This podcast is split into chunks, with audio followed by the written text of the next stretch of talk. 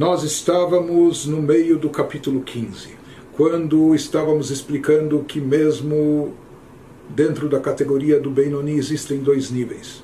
Existe o Benoni que está servindo a Deus, que ele constantemente está em batalha contra o Yetzirará, contra a inclinação do mal. Que ele não se acomoda porque não pode se acomodar, ele tem que estar lutando constantemente contra o mal que existe dentro de si, para não se subjugar a ele, para não ser vencido. Não é? Então, isso para ele exige dele muito esforço, requer muito empenho. Mas nós vimos também que existe uma segunda categoria de Benoni, não é um Rachá, é aquele que não serve a Deus. Se ele não serve a Deus, por que, que ele não é um Rachá? Ele não é um Rachá, não é um ímpio, porque ele não transgride nenhuma proibição da Torá. E não só isso, ele não deixa de cumprir nenhuma mitzvah da Torá. Até a mitzvah, talvez aquelas mais difíceis de cumprir, de estudar constantemente todo o tempo livre, Torá que ele dispõe, ele também não deixa de fazer isso. Então, qual a questão? Por que, que aqui ele é chamado ainda aquele que não serve a Deus? Nós vimos, porque isso não exige dele esforço e empenho, porque ele foi dotado de uma natureza. E nós vimos que isso é a natureza, pode ser a natureza física, orgânica dele, que, que facilita isso para ele, principalmente a natureza da sua própria alma animal. É uma pessoa que é mais fria em relação às paixões e físicas, prazeres físicos, é uma pessoa que é mais dada, voltada ao lado intelectual de conhecimento, ele gosta de estudar e, portanto, para ele ficar estudando o Torá horas a fio não é algo não é algo tão difícil, pelo contrário, talvez até algo prazeroso para ele. Não é? Por isso ele, ele, ele faz tudo o que, que deve fazer, seja no estudo da Torá, na prática das mitzvot, ele não transgride proibições, mas tudo isso sem envolver esforço empenho da sua parte. Por quê? Porque a sua natureza está alinhada com aquilo que prescreve a Torá. Então ele já faz isso naturalmente. Para ele isso é muito, muito até fácil, né? cômodo, de forma espontânea. Ele faz isso. Isso combina bem com sua personalidade, com seu jeito de ser, etc. Então, já que não se requer esforço da parte dele, na prática ele não está se esforçando, ele não está trabalhando, ele não está servindo a Deus. Ele está fazendo as coisas quase que num piloto automático, não sei se seria a melhor definição, mas o fato é que não se exige dele aqui um serviço de empenho e de esforço. É, por isso nós falamos que mesmo quando ele faz as coisas boas e positivas, que isso tem que estar associado ao amor a Deus. O que nos leva a fazer, cumprir os preceitos positivos, o, o Sr. Zalman já explicou isso anteriormente, é o amor a Deus. Então, por isso não podemos dizer que aquele está agindo só num piloto automático. Se ele faz as coisas positivas é porque há um amor a Deus, mas ele nos explicou que esse próprio amor a Deus aqui presente nesse nesse nível de Benoni não é um amor que foi criado por ele, foi desenvolvido e cultivado por ele através de seu esforço em estudo, em meditação, em contemplação, etc. Não ele apenas despertou e trouxe à tona o chamado amor dormente, Avamesuteret, um amor oculto que existe de forma intrínseca dentro de todo e cada Yehudi, e o Alter Rebbe vai nos explicar isso mais adiante. Então ele trouxe isso à tona, mas isso não é fruto do seu serviço, do seu trabalho. Isso é algo que está no DNA judaico, isso é algo que nós herdamos, esse amor dormente é algo que nós herdamos desde os nossos patriarcas, que com seu amor a Deus, eles trouxeram isso para toda a sua descendência, para todas as almas que viriam a surgir depois no seu povo, não é? Então ele nos diz, aquela pessoa que tem um Yetzerará mais ativo para combatê-lo, ele tem que o tempo todo estar pensando, refletindo para eh, combatê-lo, para superá-lo. É? A pessoa tem que, tem que meditar e refletir sobre a grandeza de Deus, etc. Que não é o caso desse Benoni, desse nível que nós estamos vendo. Porque o próprio amor que ele ativa, que ele trouxe à tona, não é o amor cultivado por ele. Ou seja, hoje, quando ele está estudando Torá, não é como um sábio, um filósofo, um erudito, um intelectual que gosta de estudos. Não. Ele estuda a Torá sabendo que isso é algo sagrado, ou seja, esse estudo da Torá, mesmo desse Benoni, está derivado e vinculado de um amor a Deus, mas de um amor que não foi cultivado por ele. Ele apenas deixou esse amor se manifestar. Ele não impediu que se manifestasse, um amor intrínseco já presente dentro dele por natureza. É? Então aqui esse Benoni ele age muito de acordo com a natureza. Por isso, já que não há serviço, empenho, esforço do lado dele, por mais que ele faz tudo direitinho, e ele não comete nenhum mal, etc., mas ele é chamado daquele que não está servindo a Deus, que não o serviu. Por quê? Porque esse amor presente nele é um amor que já estava presente, que não é fruto do seu empenho, do seu esforço, é, uma, é algo hereditário, é algo que ele herdou dos nossos, dos nossos patriarcas, dos nossos antepassados. Por isso não pode se dizer que ele esteja servindo a Deus. Nós falamos que mesmo alguém, no final ele nos falou, nos disse, que mesmo alguém que não foi dotado dessa natureza de nascimento, não é? Essa natureza, essa queda para estudo ou essa frieza em relação a, prazeres físicos, etc. Mas, por exemplo, alguém que se condicionou, que adquiriu esse hábito de tanto estudar, ele pegou gosto por isso, ou ele se tornou um estudioso, não é? Isso se tornou uma segunda natureza, o hábito se torna uma segunda natureza. Então, mesmo alguém que não tinha essa natureza, eh, tinha essa característica de forma inata, mas ele, ele adquiriu essa natureza e hoje ele já, aí sim vem o tal do piloto automático, hoje ele já se conduz assim, ele ficou tão condicionado é, que ele já se conduz assim praticamente de forma natural, é, uma segunda natureza. Então, para ele também basta e é suficiente só esse amor dormente, ele não precisa mais do que isso, por isso ele é chamado aquele que não está servindo a Deus. Prossegue o Alter Rebbe nos diz, o Bazei, o Van Mashkatu Bagmará, a partir disso a gente vai entender o que se encontra na sequência lá da Guimará quando ela analisa esse versículo. Com base nisso poderemos explicar a afirmação do Talmud. דעובד אלוקים, היינו מי ששונה פרקו מאה פעמים ואחד, ולא עבדו, היינו מי ששונה פרקו מאה פעמים לבד. והיינו משום שבימיהם היה רגילות Lishnot Kol Perek Mea Diz o Talmud, para ilustrar esses dois níveis, que o que serve a Deus se refere a quem revê, recapitula seus estudos cento e uma vezes. Esse é o que serve a Deus. E quem é o que não serve, que não serve a Deus? Isso alude a quem revê seus estudos apenas cem vezes. Por quê?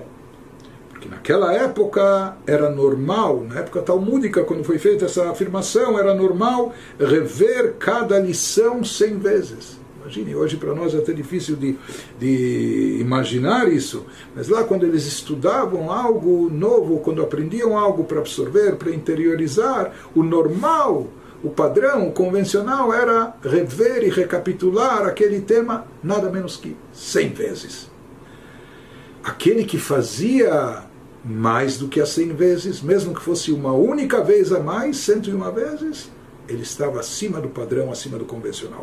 Por isso diz o Talmud, quem é aquele que serve a Deus, que está se esforçando, empenhando? Aquele que revê o estudo cento e uma vezes. Porque cem vezes, isso, por assim dizer, já virou natureza, não precisava de tanto empenho, não precisava de um esforço adicional de superação para fazer mais do que a natureza, mais do que a pessoa está habituada, condicionada, etc., mesmo que seja uma única vez, aí a pessoa quebrou os seus limites, as suas barreiras, os seus hábitos, a sua natureza, 101 vezes ele, ele reviu o estudo, com isso ele é considerado que está servindo a Deus. Isso exige dele empenho e esforço. Então, aparentemente a gente pode imaginar Quanta diferença se alguém já recapitulou o estudo 100 vezes, uma vez a mais, o que, que representa? 1% a mais? Por que, que uma diferença é tão grande de mudar o status quo da pessoa? Mas, de acordo com o que nós explicamos, nós podemos entender.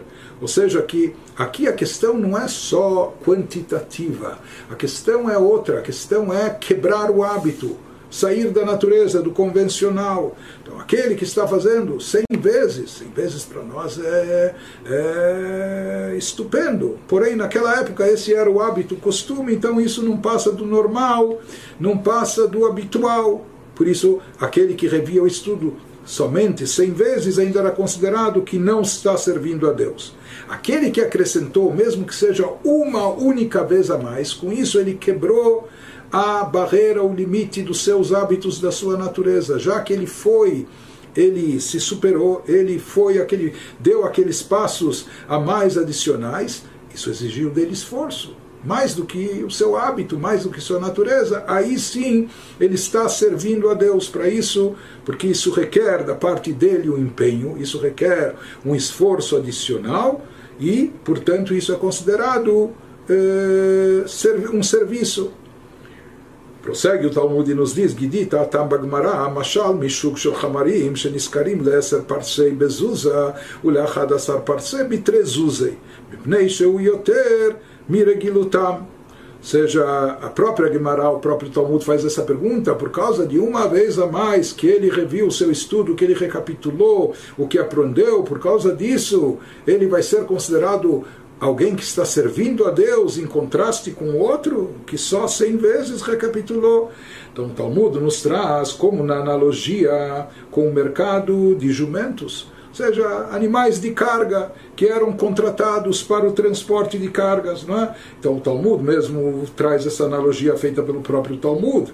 Então, ele nos conta, o Talmud, que os jumentos eram alugados por uma, um zuz. Zuz é uma moeda de prata da época da Talmúdica. Eles eram alugados por um zuz para 10 milhas persas. Ou seja, para ir de uma cidade a outra, que a distância era de 10 milhas, então o preço, a taxa convencional era um zuz.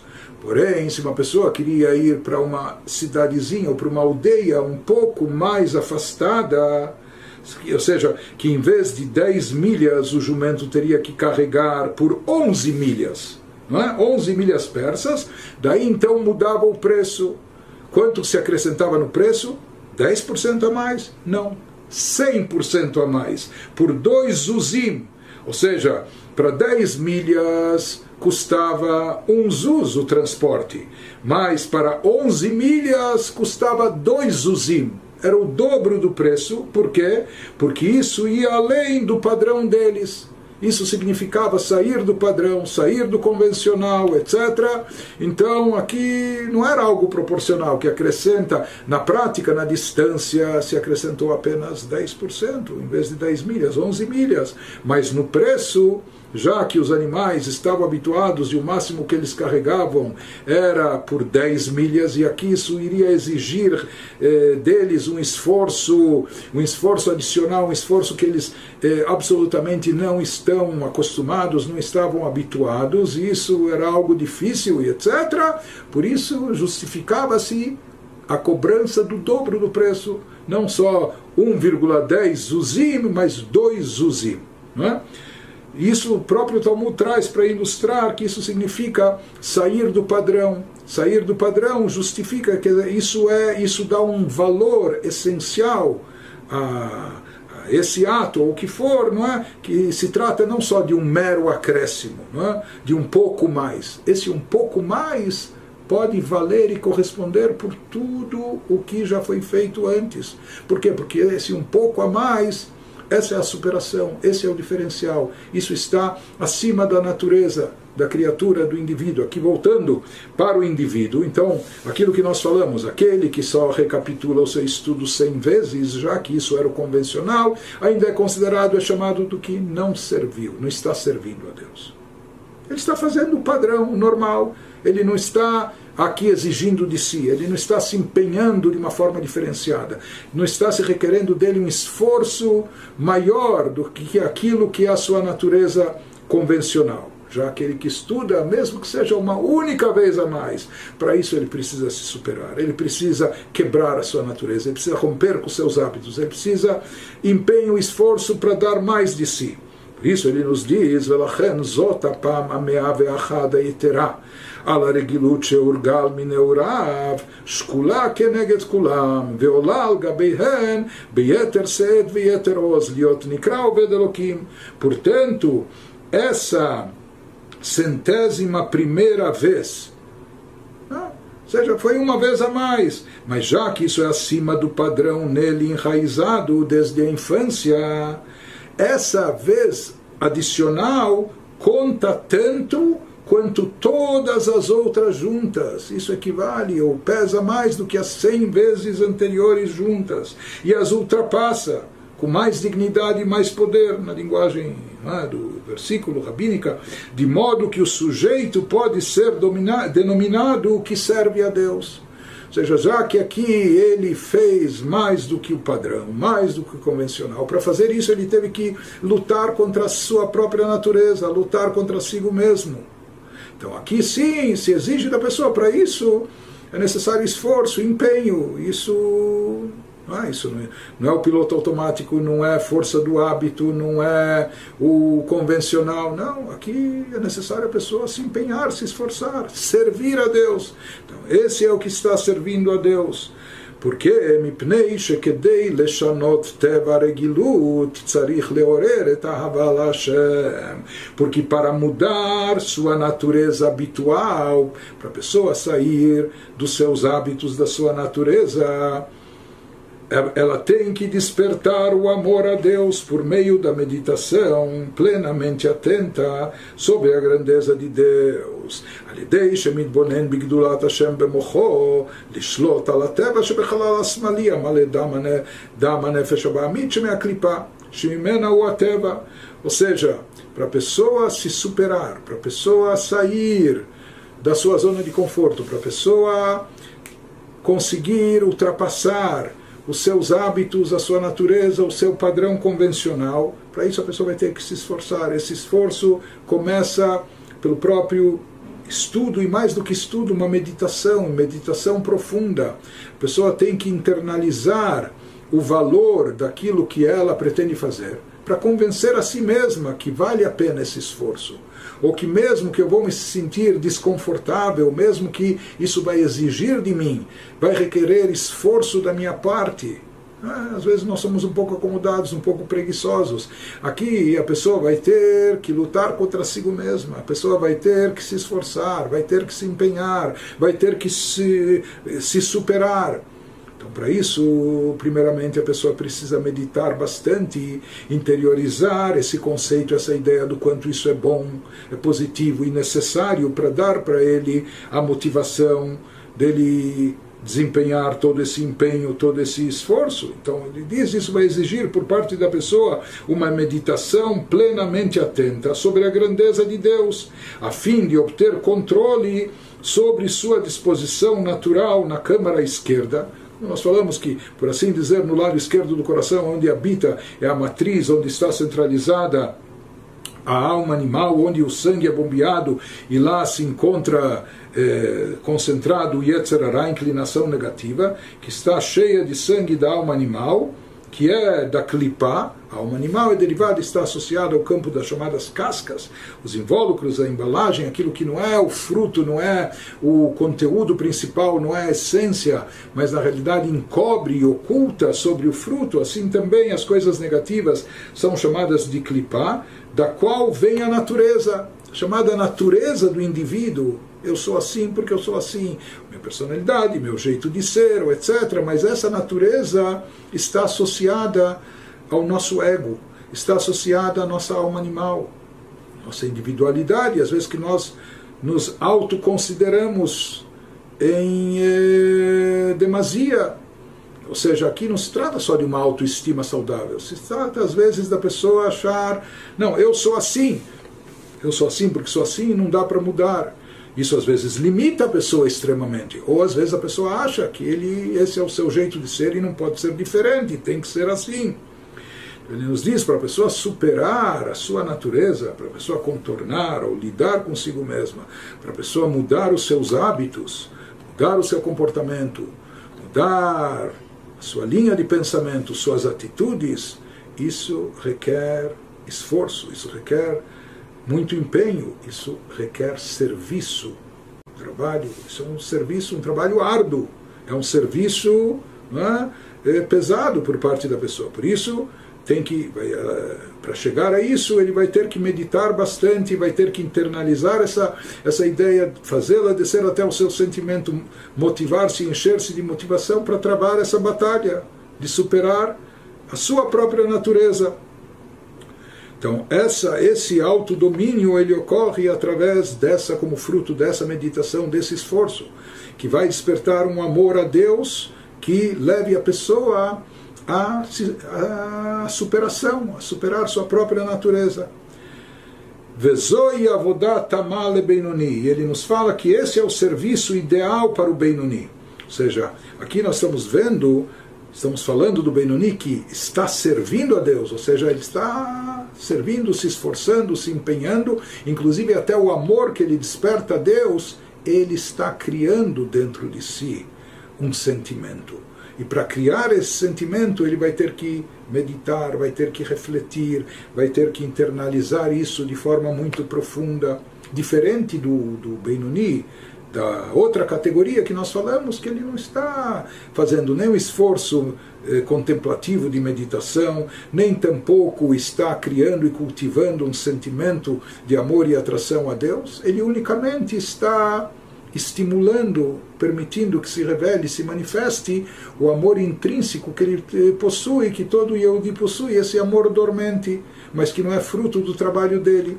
Já no caso aqui que ele nos diz qual o serviço ideal do Benoni, é aquele que está servindo a Deus. Servindo a Deus significa ele está se superando, ele está eh, lutando contra a sua própria natureza, ele está procurando sempre dar um passo a mais, ir adiante, ele está é, lutando contra os próprios hábitos, contra a sua natureza adquirida. Ele sempre está procurando melhorar, se aprimorar. Ele não se acomoda. Ele está em esforço contínuo, constante. Por isso ele é chamado. A isso se refere a primeira parte do versículo, o primeiro tipo de Benoni, o tipo ideal, aquele que está servindo a Deus. Aquele que está servindo, ele está empenhado no serviço. Já o segundo tipo de Benoni é aquele que nós falamos que ele já é mais, moldado, não está fazendo tanto esforço, absolutamente não tem que se esforçar, por isso ele é chamado daquele que não serve a Deus. Né? Ele também possui amor a Deus, mas é aquele amor inato, é aquele amor que não foi produzido por ele, que não foi cultivado por ele, aquele amor que ele já recebeu como herança. Então, isso que ele diz, porque o amor tem que estar presente no serviço a Deus. E o Benoni, o amor é uma mitzvah da Torá, amar a Deus. E o Benoni, como nós falamos, mesmo aquele Benoni que não está servindo a Deus, mas ele pratica todas as mitzvot. Então ele também pratica a mitzvah de amar a Deus. Mas ele pratica isso da forma mais cômoda ou conveniente, ele apenas revela e manifesta o amor dormente, trazendo-o à tona. Isso que ele nos diz na sequência, או לעורר את האהבה המסותרת שבליבו, למשול על ידה על הטבע שבחלל השמאלי, שזו נקרא גם כן עבודה, להילחם עם הטבע והיצר על ידי שמעורר אהבה מסותרת בליבו. seja, voltando ao Benoni que serve a Deus. Mesmo para servir a Deus, que isso exige esforço por parte da pessoa, então esse esforço pode ser em dois níveis. Ou a pessoa se esforça para criar para criar mais sentimento de amor a Deus, para cultivar um amor mais profundo a Deus, que vá lhe motivar a lidar e mexer com a sua própria natureza, com seus próprios hábitos, modificando-os, aprimorando-os, acrescentando, etc. É? Ou se ele não tem tanta disposição, ou tanta cabeça, ou tanta, tanto esforço, assim, ele, ele, o que, que ele vai fazer? Ele vai se esforçar, pelo menos, para revelar o amor dormente que existe dentro de si. Se ele não vai criar novo sentimento, ou um maior sentimento, pelo menos ele vai procurar revelar esse sentimento intrínseco que ele possui. Então, isso que ele nos diz, ao despertar o amor dormente em seu coração, a fim de dominar sua disposição natural que está na câmara esquerda. A câmara esquerda, que nós falamos, o lado esquerdo do coração, onde se fala que lá está concentrada a alma animal, a matriz da alma animal, onde está o Yetzerará, a inclinação negativa. Em outras palavras, ele nos diz para lidar com Yetzerará. E o Benoni, ele tem Yetzerará. dentro de si. Ele não é um tzadik. O tzadik já eliminou o Yetzirará, mas o, Benoni ele tem o Yetzirará e precisa lidar com ele, porque senão ele vai acabar sucumbindo a ele. Né? Então, como se lida com o Yetzirará? Como ele combate? Através de amor a Deus. Intensificando o amor a Deus, com isso ele não vai dar espaço para o Yetzirará. Então, existe o Benoni que se esforça mais para criar esse sentimento de uma forma mais intensa, através de meditação, interiorizando esses conceitos, eh, atiçando até as suas emoções, para que elas sintam na prática esse amor a Deus de forma mais forte, mais intensa, etc. Ou aquele Benoni que ele não vai fazer todo esse esforço, mas ele tem que ter amor também presente dentro de si. Então o que, que ele faz? Pelo menos ele procura despertar o, o amor dormente em seu coração. E isso é o mínimo necessário a fim de dominar sua disposição natural, que ele também tem a sua natureza e suas limitações, que está na câmara esquerda. Para poder superar isso, ele também vai ter que despertar eh, um amor, pelo menos esse amor dormente inato que existe em todo Yehudi. Então, só recapitulando essa parte, nós já falamos que existem dois níveis de amor. Existe a Havá Mesuteret, existe esse chamado amor dormente, o amor oculto que está presente de forma intrínseca dentro de cada Yehudi, apenas precisa ser despertado, precisa ser estimulado, precisa se permitir que ele venha à tona. E segundo nível, no nível mais elevado, existe o amor que não apenas é despertado, é aquele amor que é conquistado, aquele amor que é cultivado.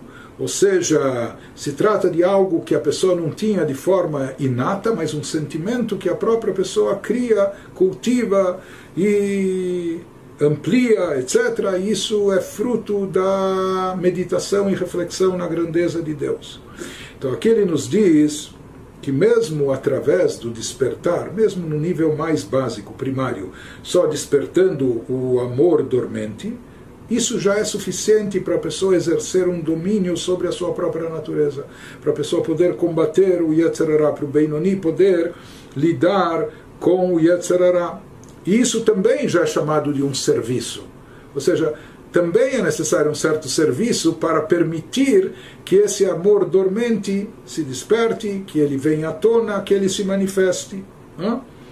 Então, num primeiro modo, se fala que essa superação da pessoa, quando a pessoa consegue superar a sua própria natureza, seus hábitos, suas limitações, quando isso vem através de um amor, através de reflexão, de meditação, esforço dele, então, isso, sem dúvida alguma, é chamado de serviço a Deus. Ele está servindo a Deus. Por quê?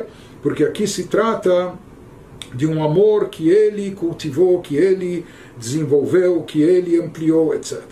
Nesse segundo caso, aquele que só, entre aspas, despertou o amor dormente, esse amor já havia dentro dele, mas na verdade ele também foi um serviço, ele também teve que fazer algum esforço para revelá-lo, não é? Mas é um, um, serviço bem menor do que o outro tipo de Benoni que nós mencionamos. Mas ele nos diz, tudo isso acontece quando a pessoa está lutando, ou Benoni está lutando contra a sua natureza através do amor, ou adquirindo um novo sentimento de amor mais profundo, mais elevado, ou trazendo à tona o amor que já existe dentro de si. Mas existe aquele Benoni que não está fazendo esforço nenhum. Ele nos diz. Eh, o serviço de despertar o amor dormente também é um serviço, não é? também conta como serviço lutar com a natureza, a inclinação, despertando o amor dormente do coração. Mas não é assim quando a pessoa não trava batalha nenhuma. Então esse amor não se qualifica por si só de modo algum como serviço em como nós falamos, aquele Benoni que está muito é, na zona de conforto, está muito habituado e por isso não precisa de qualquer empenho. Então, na prática, ele é considerado alguém que não está servindo a Deus, quando ele não precisa.